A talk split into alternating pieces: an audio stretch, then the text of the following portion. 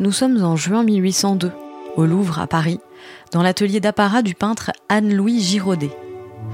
Il vient d'achever un tableau pour le salon qui se tiendra en septembre. Il s'agit d'une commande des architectes de la Malmaison, la résidence de Napoléon Bonaparte et de son épouse Joséphine. On a demandé au peintre une variation sur les poésies du barde celte Ossian, une figure à la mode en ce début du XIXe siècle. Pour ce premier dévoilement, Giraudet a invité l'artiste Jacques-Louis David, le chef de file incontesté de la peinture néoclassique. David se retrouve face à une toile de grande taille, particulièrement intrigante. Ossian, un vieillard barbu, est entouré de personnages fantastiques, issus de ses poésies présumées, et il accueille en son paradis des généraux de Napoléon récemment tombés au combat. Le maître David en a le souffle coupé. Giraudet a osé mélanger sur une même toile des héros de la guerre, donc des personnages réels, avec des créatures de fiction. En redescendant les marches de l'atelier, le peintre officiel de Napoléon s'exclame Giraudet est devenu complètement fou. Il fait n'importe quoi. Ou alors je n'y connais plus rien à la peinture.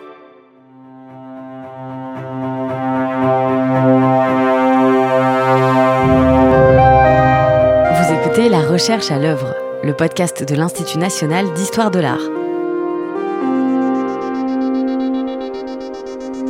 Je m'appelle Anne-Cécile Genre et à chaque épisode, des chercheuses et chercheurs me partagent leurs travaux, leurs découvertes, leurs questions et parfois leurs doutes sur le sujet qui les passionne.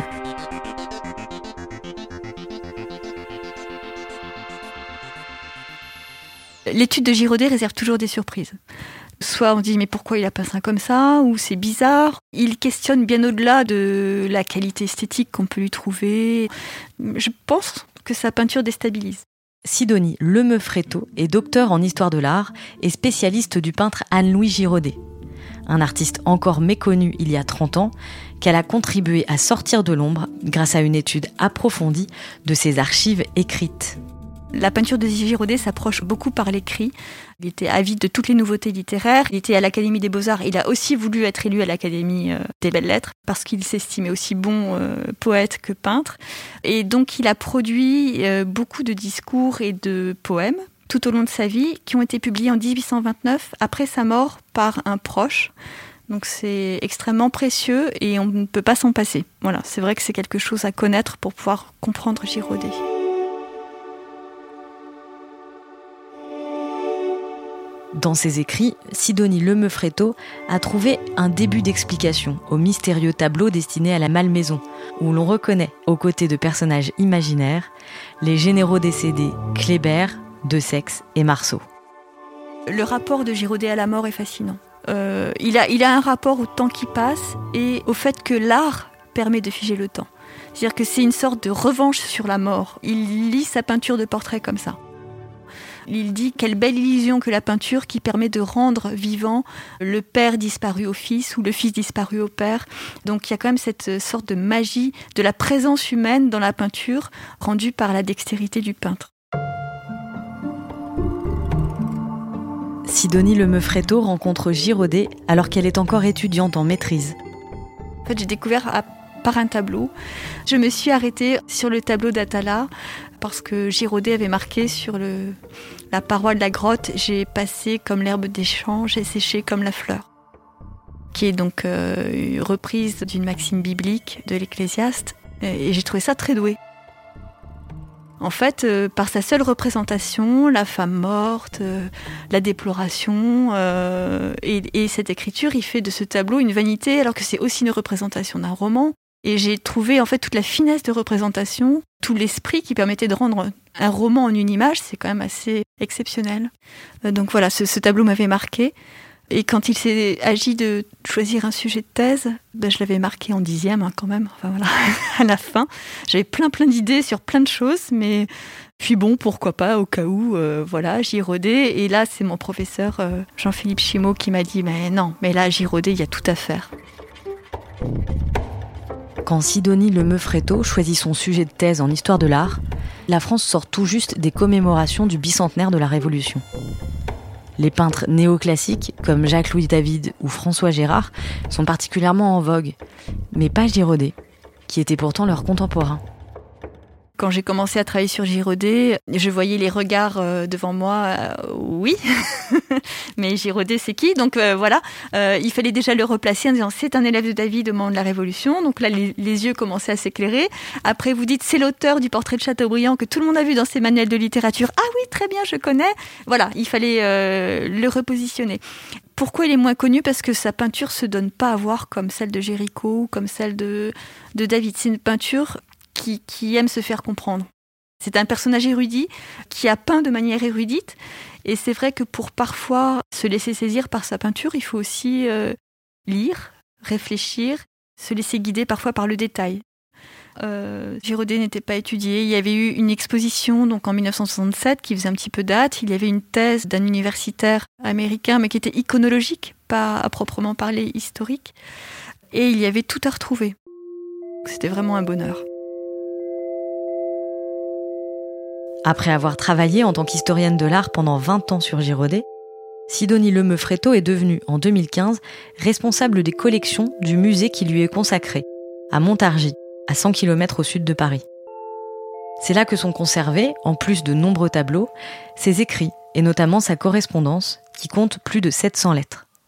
Une vie entière couchée sur le papier quand on étudie un fond de correspondance, on a l'effet miroir. C'est-à-dire qu'on a les lettres envoyées, les brouillons, et on n'a pas toujours l'autre côté du miroir, les lettres reçues. Du fait de la disparition de ses parents et de son tuteur aussi après, puisque son tuteur euh, meurt en 1815, finalement Giraudet se retrouve à la tête de tout ce qu'il avait adressé à sa famille en majorité. Donc euh, ça a été préservé et surtout euh, laissé en bloc réuni de cette manière-là. Et vous avez une lettre préférée? oui, c'est alors une, lettre qui m'a particulièrement plu, bah, c'est la toute première de la correspondance parce qu'elle est écrite euh, à la sanguine. Euh, Girodet a 7 ans. Il écrit Mon cher papa, ma chère maman, euh, je vais bien, je travaille bien, j'étudie bien, et il signe Girodet. Voilà, c'est extrêmement émouvant de tomber sur cette lettre. Puisqu'on a toute cette correspondance, ce qui est émouvant, c'est de lire la progression d'un jeune homme de 7 ans à 20 ans et de le voir gagner le Grand Prix et de, voir un petit peu, comment dire, son génie s'épanouir. Par l'étude de ses lettres, Sidonie Lemeufretto a pu reconstituer la biographie détaillée de Giraudet. Il naît en 1767, à Montargis, près d'Orléans, dans un foyer à la noblesse récemment acquise, où l'on est friand de Rousseau, Diderot et des autres penseurs des Lumières. Le cercle paternel, c'est vraiment le nord de Dijon et ce milieu notarial de noblesse de robe. Et puis le cercle maternel aussi a fait l'objet de recherche pour ma thèse. Et là, c'est extrêmement passionnant parce qu'on voit bien l'influence de personnes un petit peu éloignées, qu'il appelle ses cousines. Par exemple, on a une, tante qui s'appelle Favrol, mademoiselle de Favrol, qui en fait hérite de Nicolas de l'Argilière, le portraitiste. Et c'est ainsi qu'un autoportrait de l'Argilière se retrouve chez Giraudet. Donc vous voyez, il y a comme un milieu d'influence euh, euh, particulier. Donc ça, c'est les actes notariés hein, qu'on trouve aux archives nationales. Donc voilà, on part de la correspondance et à partir de la correspondance, on va explorer les archives. La mort prématurée de ses parents n'entrave pas les ambitions artistiques du jeune étudiant. En 1785, il entre à l'atelier du peintre Jacques-Louis David. On a des, témoignages euh, comme quoi il assiste à la prise de la Bastille. Il avait même gardé des papiers de la Bastille chez lui, qu'il emmène en Italie, donc c'est vraiment quelqu'un de convaincu. Mais son, pensionnat en Italie arrive pile au moment où la révolution commence à devenir euh, terreur. Ça biaise un petit peu en fait euh, ses convictions. Giraudet passe plusieurs années en Italie dans le cadre de l'Académie de France à Rome. Et cette expérience se reflète non seulement dans ses tableaux, mais aussi dans ses textes à cette époque-là, euh, le pastiche, on va dire le pastiche littéraire, c'est aussi un hommage, comme le pastiche en peinture. On reprend tel morceau de peinture qu'on a bien aimé, on l'agence un peu dans son tableau pour euh, le laisser sensible, visible, en disant oui, ça c'est bien Poussin que j'ai repris, mais vous voyez ce que j'en fais, et voilà. Donc c'est la même chose en littérature, dans les poèmes didactiques. Giraudet emprunte beaucoup à Chateaubriand, qu'il adorait, à Delille, l'abbé Jacques Delille, un poète un petit peu oublié maintenant, mais qui est le grand poète de la fin du XVIIIe siècle, des jardins, de tout ce, siècle des Lumières, qui aime la nature et qui fait des comparaisons euh, humeur de l'homme et nature euh, Et puis, il va aussi emprunter à deux ou trois auteurs. Enfin, voilà, ces poèmes sont à la fois des impressions personnelles, de la sensibilité personnelle, donc là pour le coup euh, un petit peu romantique. Hein. On, voit l'individu qui expose ses passions, ses, émotions, ses goûts dans le poème, et puis ce côté didactique repris euh, à la littérature de la fin du XVIIIe siècle.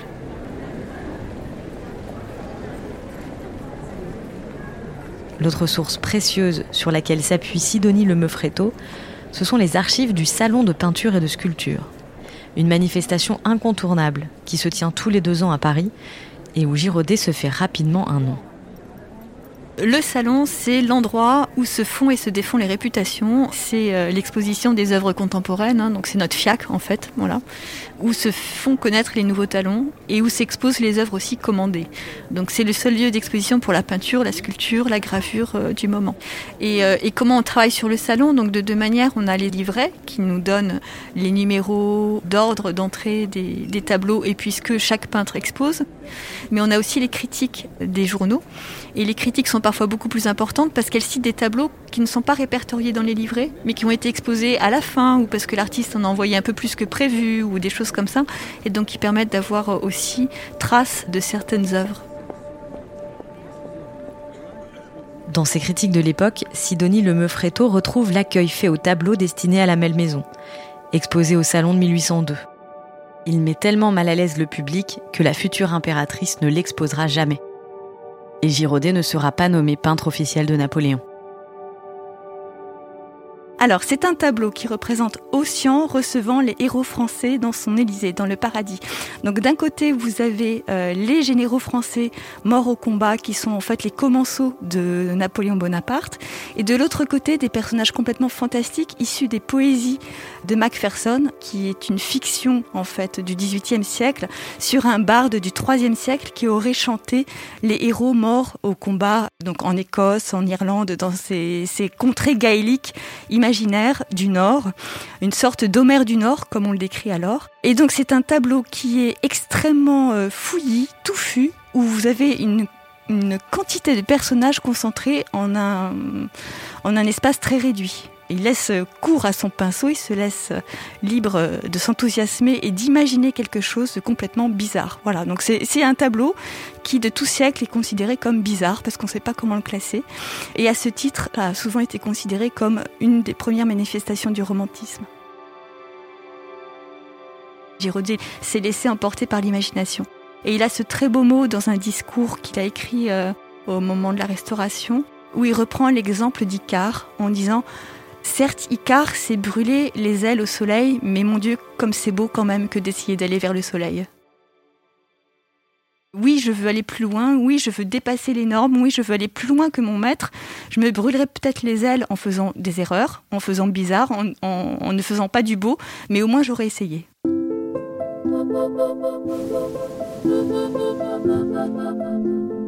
La toile qui va choquer le plus ses concitoyens lui est inspiré d'un moment clé de son voyage vers l'Italie, la traversée des Alpes. Passer euh, les montagnes pour Giraudet, ça a été un choc visuel, émotionnel. Les précipices, on a ses descriptions dans ses poèmes ou dans ses lettres. Il dit qu'il a failli tomber en pamoison tellement ça l'a ému. Là encore, euh, il va être subversif et faire preuve d'originalité puisqu'il décide de prendre comme sujet un fait divers donc en fait une inondation comme il peut en arriver euh, partout et d'en faire un tableau d'histoire. Donc ce qui est proprement subversif parce qu'on n'a pas le droit de représenter en grandeur nature un sujet on va dire euh, de basse extraction qui est le fait divers qu'on trouve dans tous les journaux. Ne peut faire objet de la peinture d'histoire, donc de la peinture en grand, qu'un sujet noble issu de l'histoire antique ou de la Bible ou euh, d'une représentation royale ou voilà quelque chose d'assez vertueux.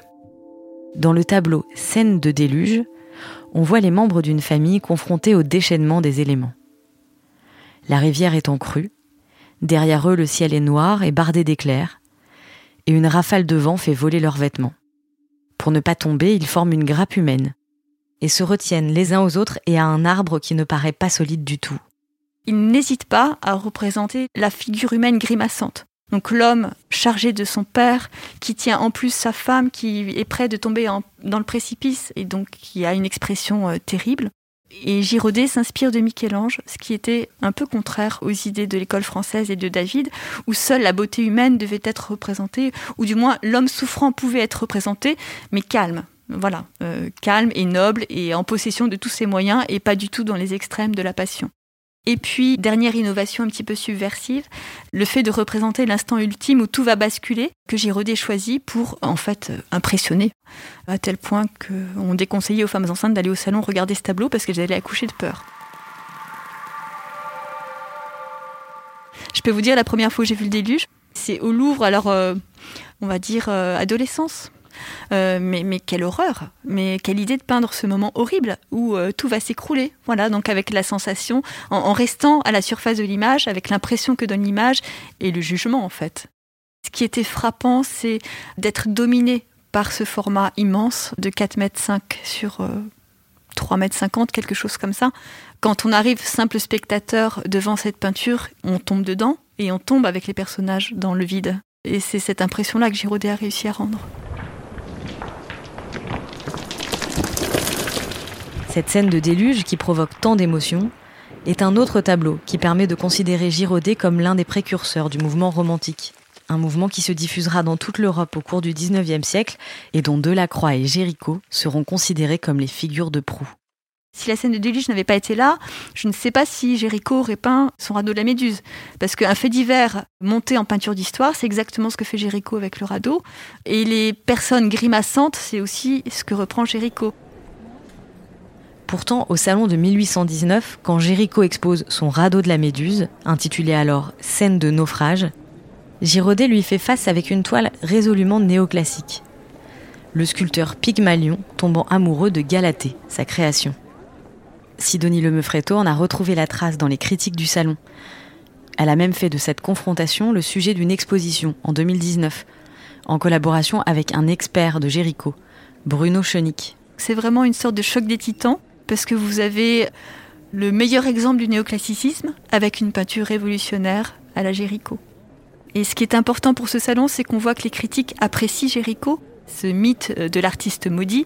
En fait, non, on voit bien euh, la maîtrise de Géricault, il est apprécié.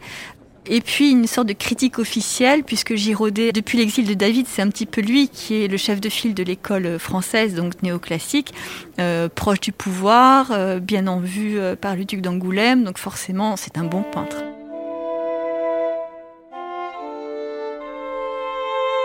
Il est en effet extrêmement célèbre, extrêmement connu. Enfin, c'est une célébrité. Il est célébrissime au moment de sa mort. Et ses peintures, ses dessins s'arrachent hein, comme des petits pains. Un an après le début de sa thèse, dans les archives d'un notaire, Sidonie Le Meufretto est tombée sur un document clé pour sa recherche. L'inventaire après décès. Un document daté de 1824, l'année de la mort de Giraudet. C'était un cahier relié, voilà, des, feuilles, euh, du papier euh, début 19e, avec euh, une belle écriture anglaise à la plume noire et des listes des numéros donc vous passez par les casseroles avant de tomber sur euh, la chambre où est accroché tel tableau et euh, vous passez par les pots de confiture de la chambre avant de trouver l'atelier où est encore exposé le portrait Napoléon. Donc c'est très vivant. Euh, en fait c'est une photographie archivistique de l'état de l'atelier de Girodet à sa mort. Tout était un peu mélangé chez lui. En fait, la salle à manger, c'est un grand bric-à-brac. Elle s'appelle salle à manger, mais il n'y a que des dessins dans des cartons, ou des tableaux accrochés au mur, ou des piles de livres sur les tables. Sa chambre à coucher, c'était euh, un mauvais lit, mais plein de livres autour. Je ne savais pas qu'il avait autant de pots de confiture dans sa chambre. Il avait plusieurs ateliers. Euh, le salon de musique, qui était proche de l'atelier. Il jouait du violon avec des amis. Et il disait lui-même que c'était important pour lui d'entendre de la musique parce que ça l'inspirait pour peindre. C'est voilà, c'est à la fois euh, vivant et fastidieux comme tout inventaire.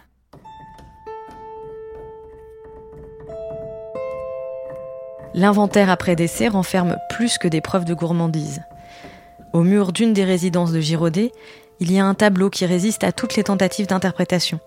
Le portrait dit de l'Indien. Donc un Indien, alors dit un Indien, mais en fait c'est un personnage vêtu à l'oriental qui est plutôt un persan, d'après ce qu'on comprend, hein, d'après son habit et euh, le style de ses armes. Magnifique portrait en pied de Girodet, traditionnellement daté de 1807, mais on n'en sait rien parce qu'il n'a pas de signature. Et on ne sait pas qui c'est, on ne sait pas pourquoi il était peint, et on sait a priori qu'il était resté dans l'atelier Giraudet, mais il n'y a rien de sûr non plus. bref, un tableau dont on ne sait rien. Pourquoi ce portrait en pied? Parce que c'est quand même un portrait comme on pourrait représenter un ministre du roi ou, euh, Napoléon, donc c'est un, notable. Euh, est-ce que c'est juste une personne que Giraudet a voulu peindre de lui-même? Est-ce que c'est une commande? Euh, Le tableau est tellement beau et magnifique que voilà, c'est très énervant. Depuis 2015 et son poste de responsable des collections au musée Giraudet de Montargis, Sidonie Lemeufretto est confrontée au quotidien à la matérialité de l'œuvre de l'artiste. Et elle l'est en particulier à l'été 2016, lorsqu'une crue subite du canal voisin provoque une inondation qui submerge la quasi-totalité de la collection. Prendre soin d'un tableau inondé, c'est très très loin des préoccupations universitaires archivistiques, mais ça m'a énormément appris d'un point de vue euh, professionnel. Et j'ai compris combien le regard pouvait s'enrichir quand il euh, examinait le revers d'un tableau et euh, la finesse d'une toile ou non. Ça a attiré mon attention sur certaines choses à laquelle je ne faisais pas attention forcément. La structure d'un châssis qui peut paraître complètement anodine et qui finalement a son importance puisque euh, un restaurateur me disait oh tiens c'est amusant un châssis espagnol et là vous avez une sorte de connexion qui se fait parce que le châssis espagnol donc c'est pas possible c'est un châssis espagnol mais je sais qu'à Naples Naples était sous domination espagnole donc c'est forcément un tableau napolitain et puisque c'est un tableau napolitain et eh bien finalement il n'est pas de Girodet mais il est de son ami Péquignot. En plus de sa gestion des collections du musée, Sidonie Lemeufretto s'est lancée dans un projet ambitieux. Un catalogue des quelques 300 œuvres connues de Girodet, qui n'a encore jamais été réalisé. L'étude comparée de ces toiles est cruciale pour faire avancer la recherche et refaire la lumière sur cet artiste érudit. Le fait de mettre en perspective les signatures a montré la singularité d'une signature qui est celle du citoyen Jean-Baptiste Bellet, un tableau très célèbre puisque c'est un portrait d'un député noir représenté dans sa fonction et donc euh, vraiment comme personnage important historique qui est conservé au musée du château de Versailles. Et j'avais jamais fait attention que cette signature de Girodet mêlait le latin, Girodet faciebat en, en abrégé, en 7 avec le calendrier républicain. Cette signature qui mêle à la fois une tradition picturale de signer en latin avec le nouveau calendrier est tout à fait en harmonie avec la représentation qui reprend des codes du portrait du XVIIIe siècle, mais qui est complètement subversif parce qu'il ose enfin représenter un homme noir dans sa dignité d'homme et non plus comme esclave ou serviteur ou etc. Donc euh, le côté novateur de la représentation était doublé par le côté novateur et aussi subversif de la signature et je trouvais ça d'une perfection, d'une délicatesse extrême. David disait à ses élèves ne, suivez pas Giraudet, il est trop savant pour nous. Et c'est ça un petit peu euh, qui est difficile chez Giraudet, c'est qu'il faut accepter de se dire mais je, ne comprendrai jamais tout. Je comprendrai un peu, je comprendrai ça, je comprendrai ci. Ma vie n'y suffira pas, donc il faut savoir euh, se dire euh, ben, le peu que je comprends, je le donnerai, mais je pourrais pas jamais tout donner Giraudet parce que je pourrais jamais lire toute sa bibliothèque ni, ni avoir à l'idée tout ce qu'il avait. C'est pas un peu décourageant de savoir que vous ne comprendrez peut-être jamais? Euh, non, c'est pas décourageant. Non, non. Euh, ne serait-ce que parce que j'aime le romantisme. Enfin voilà, j'aime ce côté de la vie, euh, être en révolte, avoir un idéal, s'y tenir, le rechercher, mettre l'humain au cœur de tout. Rester sensible aux mots, aux lettres, aux images, aux personnes, aimer les rencontres, se laisser déstabiliser, aller plus loin, enfin voilà, être en mouvement. Ce côté euh, extrêmement riche, diversifié, qui mêle euh, musique, poésie, peinture, euh, littérature. C'est extrêmement séduisant et ça donne une vision de la vie extrêmement séduisante aussi.